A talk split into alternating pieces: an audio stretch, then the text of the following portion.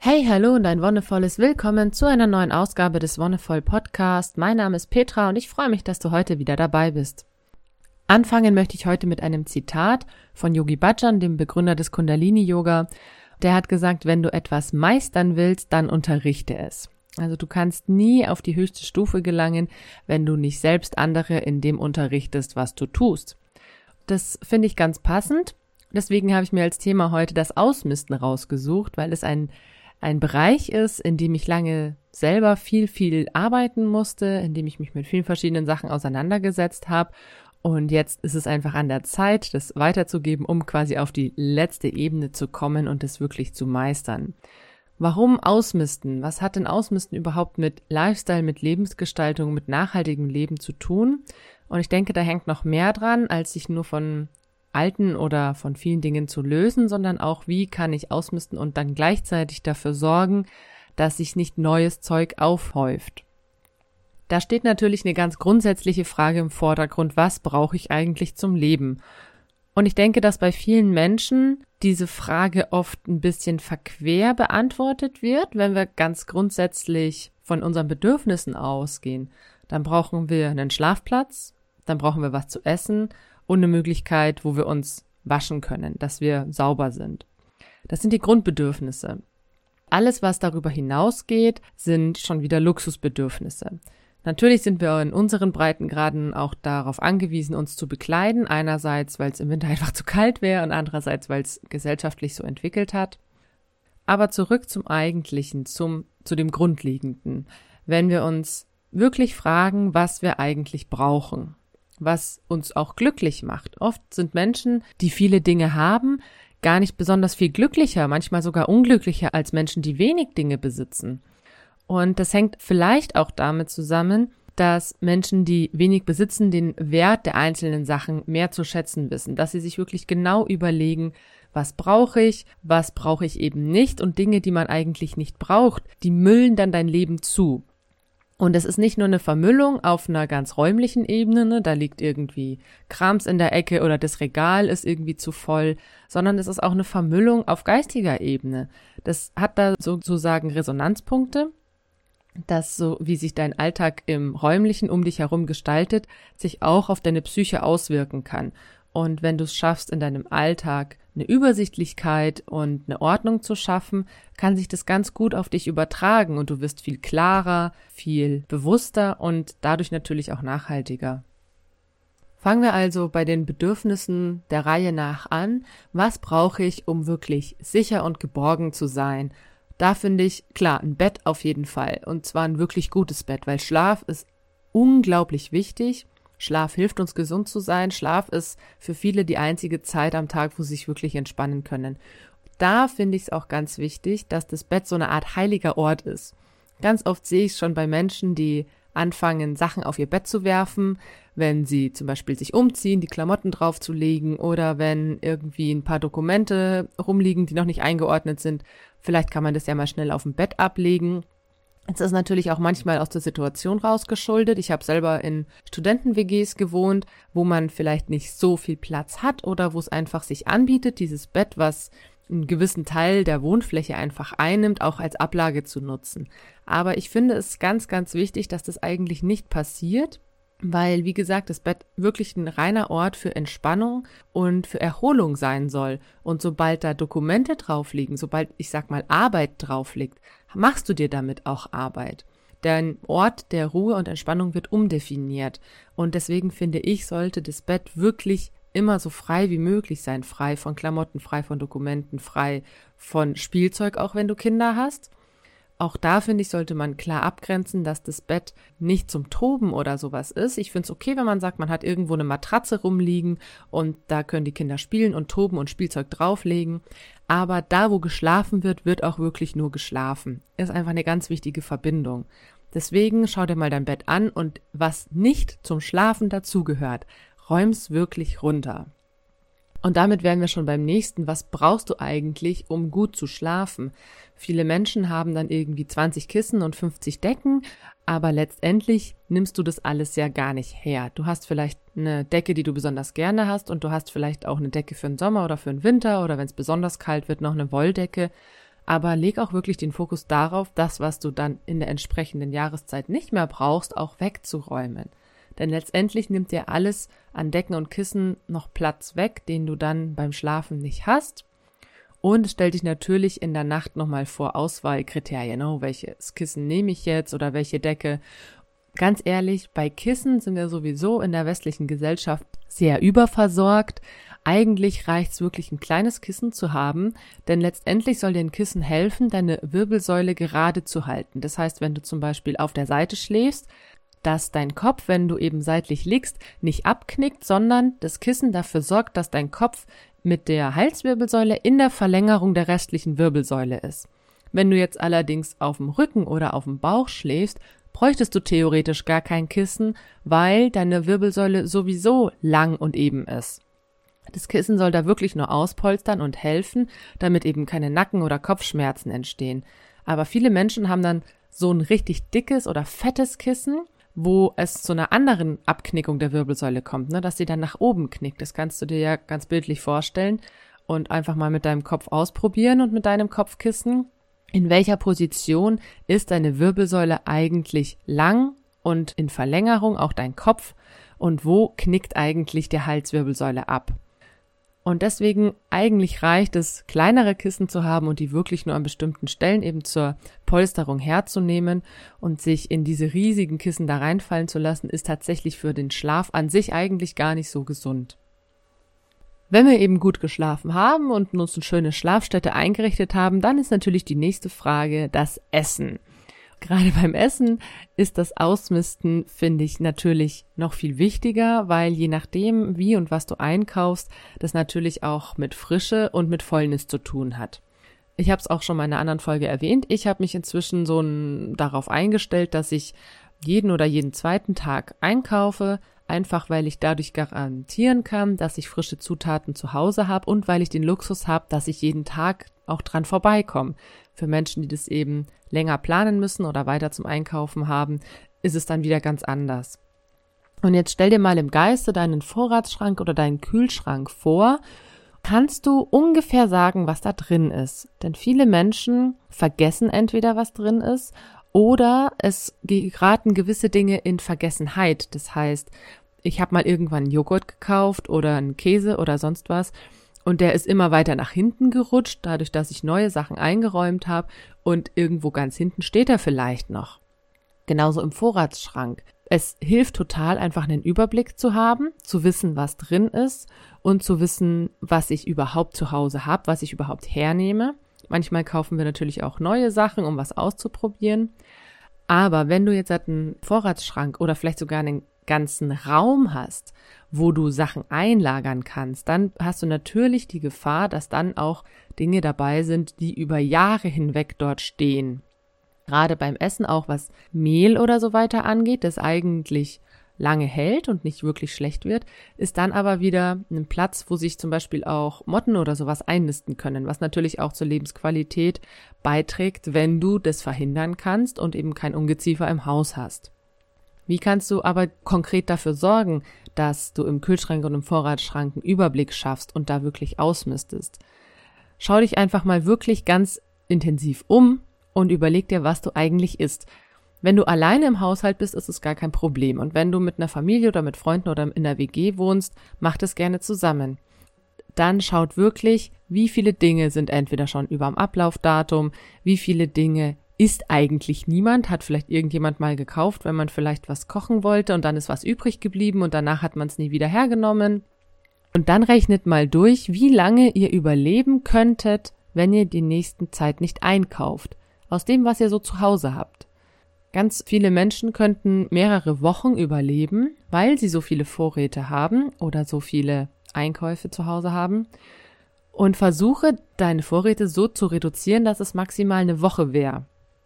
Einmal in der Woche sollte man auf jeden Fall einkaufen, weil gerade was Obst und Gemüse und auch Milch oder Joghurt angeht, sollte es wirklich frisch sein und alles, was dann so über einer Woche ist, wird entweder schrumpelig und verliert halt eben auch an Vitaminen. Je länger du Obst und Gemüse liegen lässt, desto mehr Vitamine verlieren sie und desto weniger hast du im Endeffekt davon. Und wenn du dann feststellst, du könntest mit deinen Vorräten irgendwie mehrere Monate haushalten, dann fang wirklich gezielt an, diese Dinge zu verkochen. Hol dir da ruhig auch Inspiration aus dem Internet. Gib einfach die Zutaten ein, die du hast oder schnapp dir ein Kochbuch, da gibt's auch ein Rezeptregister nach Zutaten in den meisten Fällen. Und dann kannst du da ganz schnell auch aus den Sachen, mit denen du sonst nicht so häufig in Kontakt kommst, wenn du zum Beispiel noch eine halbe Packung Linsen hast und sonst machst du nie was mit Linsen, da gibt's super Eintöpfe, super Rezepte, wo du das dann einfach verkochen kannst. Natürlich gibt's Sachen, die man im Haus hat, die dann vielleicht länger als eine Woche drin sind, gerade was Backartikel oder sowas angeht, wenn man Backpulver, Vanillezucker oder sowas hat, weil man ja nicht jede Woche einen Kuchen backt, was ja ganz normal ist. Solche Dinge sind natürlich klar, die nehmen aber auch nicht so viel Platz weg. Und wenn du dazu neigst, dich wieder voll zu müllen mit Lebensmitteln, dann hilft's ungemein, sich einen Essensplan zu machen für die Woche wo man einfach aufschreibt, was gekocht werden soll. Bei uns ist es so, bei uns gibt's nur einmal am Tag was Warmes. Das heißt, Frühstück ist meistens eine Müsli, Joghurt oder eine Stulle. Und am Abend gibt's wieder Brotzeit mit frischem Gemüse, Obst, je nachdem, was es halt gerade gibt. Jetzt im Sommer viel Gurke, Tomate, Paprika. Wenn wir einmal warm kochen, dann wissen wir, okay, jetzt gibt's heute vielleicht Gnocchi mit einer Gemüsesoße, dann gibt's morgen Kässpätzle, dann gibt's übermorgen einen Kartoffeleintopf. Und wenn du das so ungefähr ein bisschen planst, du musst es nicht komplett und strikt durchplanen, aber so ungefähr einen groben Anhaltspunkt im Kopf zu haben, hilft auch dabei, dass dein Kühlschrank und dein Vorratsschrank nicht wieder von vorne total aufgefüllt wird und du dann Zutaten hast, die dann wieder verkümmern und ewig drinstehen und du dann wieder Platzprobleme bekommst. Und was beim Essen und Kochen dann natürlich noch dazu kommt, ist, was brauchst du denn dafür eigentlich, um die Sachen zuzubereiten? Und ich habe festgestellt, dass ich tatsächlich so meine Lieblingstöpfe und Lieblingspfannen habe und das ist natürlich gut, auch mehr im Haus zu haben. Ich habe, glaube ich, vier Pfannen. Nimm de facto eine regelmäßig her, eine andere, das ist so eine Wokpfanne dann für spezielleres Essen und die anderen, die nehme ich tatsächlich nur, wenn die anderen beiden gerade in der Spülmaschine sind oder noch nicht abgespült sind. Und es gibt viele, viele Menschen, die unglaublich viele Töpfe und Pfannen haben, wo man sich wirklich fragen sollte, welche verwende ich denn wirklich und welche haben denn auch wirklich einen Nutzen. Ich hatte zum Beispiel meine Grillpfanne, die unglaublich groß und schwer war. Und die hatte ich vielleicht ein, zwei, dreimal im halben Jahr hergenommen. Und letztendlich habe ich mich dann dazu entschlossen, diese Pfanne eben zu verschenken an eine Person, die vielleicht häufiger damit kocht oder brät und damit dann auch einfach mehr Freude hat. Dass wir mit so wenigen Pfannen auskommen oder auch wenigen Töpfen, hängt natürlich auch damit zusammen, dass wir eigentlich jeden Abend abspülen bzw. die Küche wieder reine machen. Und ich habe auch in WGs gelebt, wo das nicht der Fall war. Da hat man immer erst abgespült oder sauber gemacht, wenn halt nichts mehr da war. Und es ist einfach ein Ritual oder einfach eine Gewohnheit, die man sich super schnell aneignen kann, abends nach dem Essen eben sich noch kurz zu entspannen und dann bringt bei uns in unserem Fall eine Person die Kinder ins Bett und die andere räumt die Küche auf. Und das ist dann super gut, weil am nächsten Morgen hast du wieder alles zur Verfügung und dafür brauchst du letztendlich nicht viel. Du brauchst nicht viele Töpfe und nicht viele Pfannen, wenn du halt jeden Abend wieder die, die du verwendet hast, sauber machst. Dadurch, dass natürlich dann viele Pfannen im häufigen Gebrauch sind, kann es natürlich sein, dass du häufiger vielleicht mal eine neue kaufen musst. Vielleicht hast du früher alle vier Jahre mal eine neue Pfanne gekauft und jetzt brauchst du vielleicht schon alle zwei Jahre eine neue, weil du sie so intensiv hernimmst. Aber das ist ja okay, wenn du die Sachen abgenutzt hast und einfach was Neues brauchst, dann darfst du dir auch gerne was Neues holen. Was ich halt schwierig finde, ist sich dann einfach nur was Neues zu holen, weil es irgendwie gerade eine super neue innovative Technik ist oder ein neues Design und dann steht die bei dir rum und wenn du sie nicht hernimmst, dann war es halt einfach ein Fehlkauf meines Erachtens. Und jetzt kommen wir zu einem Lebensbereich, wo die Vermüllung und das Ausmisten natürlich besonders wichtig ist. Die Klamotten. Das ist ein leidiges Thema bei vielen Menschen. Auch ich hatte teilweise große Kleiderschränke mit T-Shirts, Hosen, Röcken, Kleidern, allem Möglichen. Und inzwischen kann ich so meinen Bedarf auf eine Kommode reduzieren. Die Kleider, die ich noch habe, die hängen außerhalb der Kommode, einfach damit sie hängen können. Und da gibt's eigentlich auch ganz tolle Methoden, wie man gerade bei Klamotten ausmisten kann. Ich bin damals in Marburg das erste Mal auf sogenannte Kleidertauschpartys gegangen, fand das Konzept eigentlich ziemlich cool, dass alle, die kommen, bringen Klamotten mit, die sie eben selber nicht mehr tragen, die noch in einem guten Zustand sind. Dann werden die sortiert Und auf diesen Tischen liegen dann eben die Klamotten aller Menschen, die da gekommen sind und man kann sich eben wieder was mitnehmen, was Neues, beziehungsweise was Gebrauchtes. Du kannst dann natürlich mit einem ganz besonderen Fokus hingehen und sagen, du bringst deine Klamotten und kommst aber nur mit halb so viel wieder nach Hause. Oder vielleicht noch weniger. Vielleicht auch nur mit einem Viertel. Oder du sagst, für fünf Teile, die ich hinbringe, nehme ich nur eins mit, je nachdem, was du eben auch brauchst. Das ist nämlich so der andere Punkt, dass ich es mir angewöhnt habe, wirklich nur dann auch ähm, Klamotten zu holen, wenn ich sie brauche. Lustigerweise war das jetzt ganz konkret im Urlaub, dass ich sehr leichtsinnig war, wir ja so schönes Wetter und so heißes Wetter im Sommer hatten, dass ich mich total auf Sommer eingestellt hatte und dann wurde es tatsächlich doch mal kühler, hat mal auch geregnet und ich hatte nur eine lange Hose dabei und ich musste dann tatsächlich eine zweite lange Hose kaufen, was aber auch in Ordnung war, weil ich da sowieso generell nicht viel besitze. Von anderen kenne ich die Methode, dass immer erst was Neues gekauft wird, wenn was Altes aussortiert wurde. Also das heißt, du sortierst eine Hose oder ein T-Shirt aus und dafür kannst du dir eben jeweils ein neues Teil holen und nicht fünf. Und das finde ich auch ganz wichtig, dass man da sich selbst einfach zügelt. Ich kann es selber nicht so gut nachvollziehen, aber es gibt einige Menschen in meiner Umgebung, die da sehr zügellos sind, beziehungsweise die dann einfach viel einkaufen. Und wenn du einfach drei Kleiderschränke voll Klamotten hast, dann frag dich doch mal wirklich, was davon ziehst du eigentlich an? Und dann geh wirklich ganz systematisch ran und sortier einfach aus, was dir entweder nicht mehr gefällt, was du eben schon lange nicht mehr anhattest oder was du vielleicht auch wirklich gar nicht mehr brauchst. Warum solltest du zum Beispiel Kleidungsstücke aufheben, die dir nicht mehr passen? Klar gibt's immer wieder Leute, die sagen, oh ja, wenn ich abnehme, dann passe ich da wieder rein oder vielleicht nehme ich ja im Alter zu und dann passe ich da wieder rein. Was ist, wenn nicht? Also ganz konkret denke ich, dass es sehr viel Sinn macht, einfach die Teile, die dir nicht passen, der Allgemeinheit zur Verfügung zu stellen, als Secondhand-Ware zu verkaufen, dann freut sich erstens eine andere Person total drüber und zweitens bist du einfach um ein paar Kleidungsstücke leichter. Und wenn du dann wirklich irgendwann wieder abnimmst oder zunimmst, dann spricht ja auch nichts dagegen, dass du dich dann mit anderen Klamotten eindeckst, aber jetzt momentan sortiere dann einfach das aus, was nicht mehr passt. Und dann wirst du schon sehen, dass sich dein Kleiderbedarf vielleicht um Viertel reduziert. Dann hilft natürlich auch einfach eine Ordnung zu finden, in der deine Kleidung übersichtlich ist, sodass du wirklich einen Überblick darüber hast, was du besitzt. Und wenn du jetzt halt tiefe, tiefe Kleiderschränke oder begehbare Kleiderschränke hast, dann finde ich, ist es einfach sehr, sehr schwer. Und wenn du ein System für dich findest, das für dich viel übersichtlicher ist, dann kannst du da auch immer überblicken, hey, das Teil habe ich jetzt irgendwie schon zwei Jahre nicht mehr angehabt. Will ich das überhaupt noch? Brauche ich das überhaupt noch? Und es rentiert sich dann auch ein oder zweimal im Jahr wirklich durchzugucken, hey, okay, jetzt ist vielleicht ein Saisonwechsel, jetzt brauche ich wieder die Winterklamotten oder die Sommerklamotten, dann schaue ich die einfach nochmal durch, ist da was dabei, was ich eben nicht mehr anziehen möchte vielleicht auch. Und dann ist es ganz leicht zu sagen, ich gebe es eben weg und man hat mit diesen halbjährlichen Aktionen immer die Chance, einfach nochmal zu sortieren und auch zu gucken, ob ich eben was Neues wirklich brauche für den Winter. Wenn ich sage, oh, jetzt kommt der Winter und ich brauche drei Jacken, dabei habe ich noch zwei, die ich nur nicht gesehen habe, dann ist es natürlich Quatsch und ich sollte erstmal schauen, was da überhaupt noch vorhanden ist.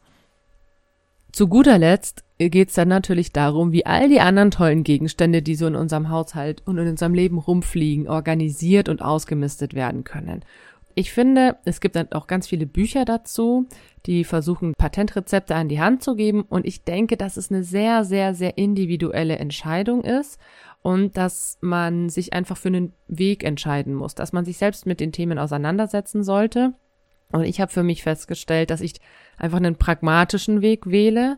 Ich sage eben, brauche ich das? Nutzt es mir irgendwas? Und habe ich eine emotionale Bindung dazu? Und wenn ich alle drei Fragen mit Nein beantworten kann, dann kommt es einfach raus. Wenn ich zwei davon mit Nein beantworten kann, überlege ich es mir noch einen Tag, ich schlafe quasi noch mal drüber und wenn ich es alle drei mit Ja beantworten kann, dann bleibt es natürlich drin. Wenn ich eine Frage mit Nein beantworten kann, bleibt es auch meistens drin. Und da finde ich es ganz witzig, auch im Hier und Jetzt zu leben. Brauche ich es jetzt? Brauche ich es jetzt in meiner momentanen Lebenssituation? habe ich jetzt momentan einen emotionalen Bezug dazu. Denn wenn das nicht der Fall ist, wenn ich mir denke, ach ja, vielleicht brauche ich das ja in zwei Jahren oder vielleicht brauchen das meine Kinder irgendwann mal, dann äh, finde ich, ist es ein ziemlicher Quatsch, das über Jahre hinweg aufzuheben, wenn man eben gar nicht weiß, ob das tatsächlich der Fall ist. Und dadurch häufen sich, denke ich, Sachen auch sehr schnell an. Wenn man einen Nutzen drin sieht, ach ja, das kann man ja dafür irgendwie gebrauchen, wenn dieser Nutzen auch tatsächlich erst irgendwo in einer entfernten und unsicheren Zukunft liegt, dann finde ich es einfach sinnvoll zu sagen, ausmisten, Secondhand-mäßig an andere Personen weitergeben, die es vielleicht gerade jetzt wirklich aktuell brauchen. Und dann kann ich mir, wenn ich wirklich in den Fall zurückkomme, dass ich eben nochmal so einen Gegenstand benutzen möchte, dann kann ich mich immer nochmal danach umgucken. Was diese emotionale Bindung angeht, ist es natürlich sehr speziell, wenn es ein Erinnerungsstück ist oder sowas. Ich habe da eine Box für, wo ich Erinnerungsstücke einfach reinlege. Und wenn diese Box voll ist, sortiere ich wieder aus. Dann denke ich mir, okay, gibt es irgendwas von diesen Erinnerungsstücken, die ich vielleicht mal einsortiert habe, weil ich in einer bestimmten Stimmung war oder weil es mich an eben ein gewisses Ereignis erinnert hat. Und ich bin jetzt erst einmal dazu gekommen, diese Box auszusortieren, was auch wirklich gut war, weil das räumt, auch das räumt nochmal so im Kopf einfach ein bisschen auf. Früher war ich da sehr extrem. Ich habe teilweise Steine gesammelt und diese Steine emotional aufgeladen, weil ich mir dachte, oh, die habe ich da und da gefunden, an dem und dem Ort. Da war ich. Und ja, natürlich ist es eine schöne Erinnerung, aber es ist ein fucking Stein. So, das ist, kein richtiges Souvenir, das ist einfach ein Naturmaterial. Und natürlich ist es schön, da Verbindung zu haben, aber einen Stein brauchst du auch nicht in der Wohnung aufheben. Einen Stein kannst du dir auch vor die Tür legen, kannst du auch irgendwo in einem Park deponieren oder an einem anderen Ort. Auch wenn du sagst, dass es dekorative Zwecke hat, da bin ich leider die total falsche Ansprechperson, weil ich Deko sowas von überflüssig finde, da auch gar keinen Nutzen drin sehe in gewisser Weise. Deko gibt's bei uns tatsächlich nur, wenn irgendwie die Kinder was gebastelt haben oder so, was dann natürlich auch wieder einen emotionalen Wert hat, beziehungsweise so ein bisschen auch in der Entscheidung der Kinder liegt. Wenn die das gemacht haben, dürfen die entscheiden, ob's eben hier bleibt oder nicht. Das Ganze kann man auch so ein bisschen als Challenge gestalten. Das heißt, du nimmst dir eine gewisse Anzahl von Tagen. Du machst es zum Beispiel 30 Tage und am ersten Tag misstest du einen Gegenstand aus, am zweiten zwei, am dritten drei, am vierten vier und so weiter. Das heißt, nach 30 Tagen hast du dann hoffentlich sehr, sehr viele Sachen ausgemistet und du kannst es natürlich auch beliebig fortführen.